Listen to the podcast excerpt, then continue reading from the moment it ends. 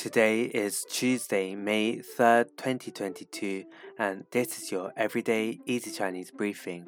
大家好，我是林老师, and in under 5 minutes every weekday, you'll learn a new word and how to use this word correctly in phrases and sentences. Today's word of the day is 职,职, which means job. Let's practice by making different words, phrases, and sentences with 职.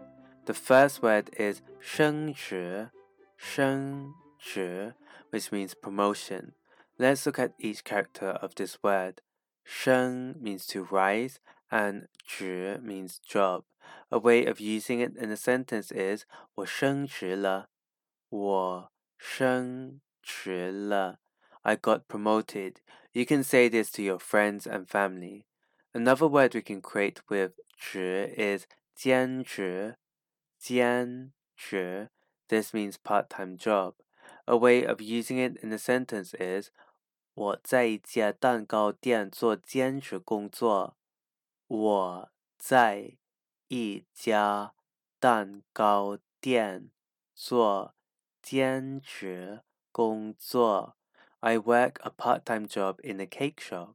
Finally, we can create the word 全职，全 which means full-time job. The 全 here means complete. A question that many job seekers may have today is 有没有网上全职的工作？有没有网上全职的工作？Today we looked at the word 职 which means job, and we created other words using it. These are 升职 promotion, 兼职 part-time job, and 全职 full-time job. To see this podcast transcript, please head over to the forum section of our website www.everydayeasychinese.com where you can find even more free Chinese language resources.